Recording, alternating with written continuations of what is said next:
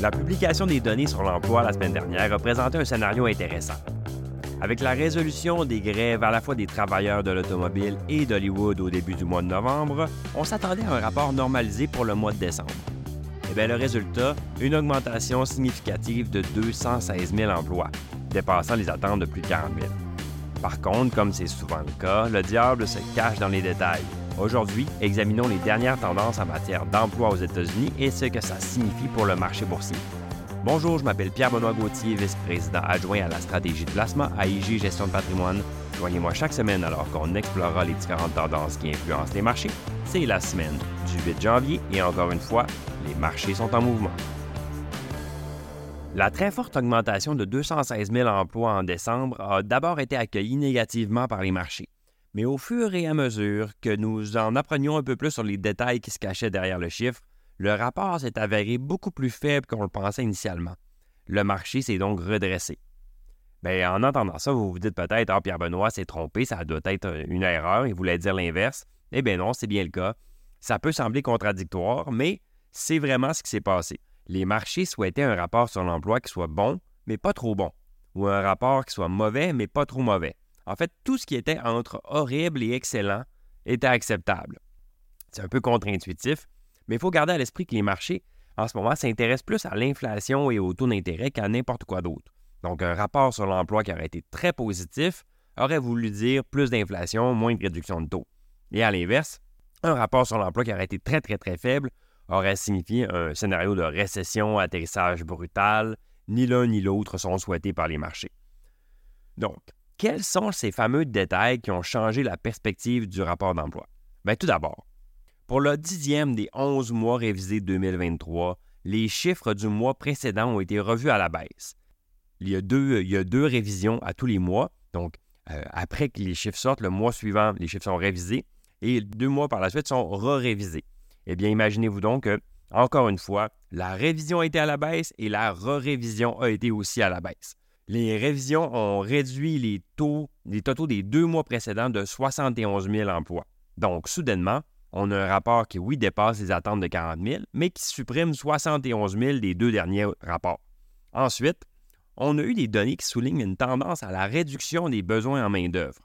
Mais les entreprises hésitent à licencier des employés. C'est-à-dire que les entreprises ont tellement peur de manquer de main-d'œuvre qu'ils vont préférer réduire les nombres d'heures donc, le nombre d'heures travaillées a légèrement baissé de 34,4 à 34,3. Vous allez dire, c'est pas beaucoup, mais c'est significatif dans les marchés euh, boursiers. Les salaires horaires, eux, ont connu une augmentation mensuelle de 0,4% ce qui était légèrement supérieur aux attentes. Donc, quand on combine la, la diminution du nombre d'heures travaillées et la croissance des salaires, ça se traduit par une augmentation annuelle de salaire de 3,8 ben, l'inflation est encore supérieure à l'objectif de 2% mais les salaires augmentent quand même en même temps. C'est un signe très positif pour le consommateur. On a donc enregistré une légère baisse du nombre d'heures travaillées et un important rebond de la création d'emplois, mais où sont ces emplois? Eh bien, la majorité des récentes créations d'emplois se sont concentrées dans les secteurs de l'administration publique, de l'éducation, des services de santé. Ça représente plus de la moitié des nouveaux emplois. Les enquêtes de l'ISM euh, au niveau des services et du NFIB euh, au niveau des petites entreprises donnent une idée de la raison pour laquelle le gouvernement et les services sociaux sont les principaux recruteurs de travailleurs. L'ISM Service a enregistré une forte baisse de 7,4 points dans sa composante emploi. Ça l'a ramené à 43,3. C'est le chiffre le plus bas depuis l'invention de l'indice en 1997, si on exclut bien sûr la COVID.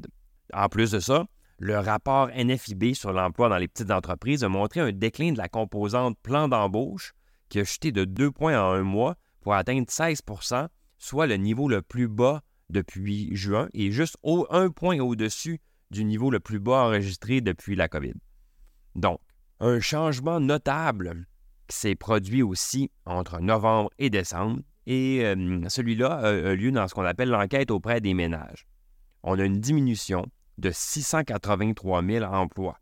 Mais cette baisse-là n'est pas apparue au premier coup d'œil, parce qu'au même moment, elle a été compensée par une réduction de 676 000 euh, dans la population active, ce qui veut dire que le, le, taux de chômage est resté stable à 3,7% Ce qui prouve une fois de plus qu'on a un nouveau paradigme démographique qui soutient la main-d'œuvre, comme on l'avait indiqué dans nos perspectives de 2024. Donc, autrement dit, on a 683 000 emplois qui disparaissent, mais on a 676 000 euh, employés qui disparaissent. Donc, au final, on a euh, un maintien du niveau de chômage.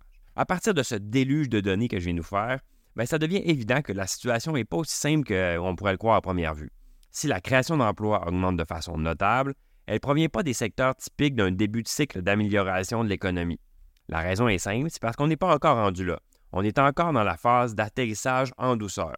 Un atterrissage en douceur ne signifie pas une absence d'atterrissage. On observe en effet un ralentissement des embauches, mais il faut garder à l'esprit qu'on sort d'un marché de l'emploi qui est très dynamique. Donc, le ralentissement, même s'il est perceptible, semble plutôt être une évolution naturelle vers un environnement économique plus équilibré.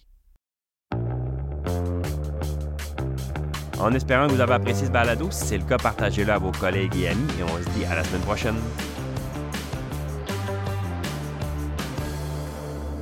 Le contenu de ce balado, y compris les faits, les perspectives, les opinions et les recommandations, ne doit pas être pris ni être interprété comme un conseil en matière de placement, ni comme une offre de vente ou une sollicitation d'offre d'achat de tout titre cité. On ne doit pas se fier sur le contenu de ce balado à quelque fin que ce soit, et IG, Gestion de patrimoine, n'est aucunement responsable de son utilisation. Le présent balado renferme des énoncés prospectifs qui décrivent nos attentes actuelles ou nos prédictions pour l'avenir. Les renseignements prospectifs sont assujettis à des risques, incertitudes et hypothèses pouvant donner lieu à des écarts significatifs entre les résultats réels et ceux exprimés dans le balado. Nos opinions sont susceptibles d'être modifiées en fonction des conditions du marché. Les placements dans les fonds communs peuvent donner lieu à des commissions ainsi qu'à des frais. Veuillez lire le prospectus avant d'investir. Les fonds communs ne sont pas des placements garantis, leur valeur varie fréquemment et leur rendement antérieur peut ne pas se reproduire.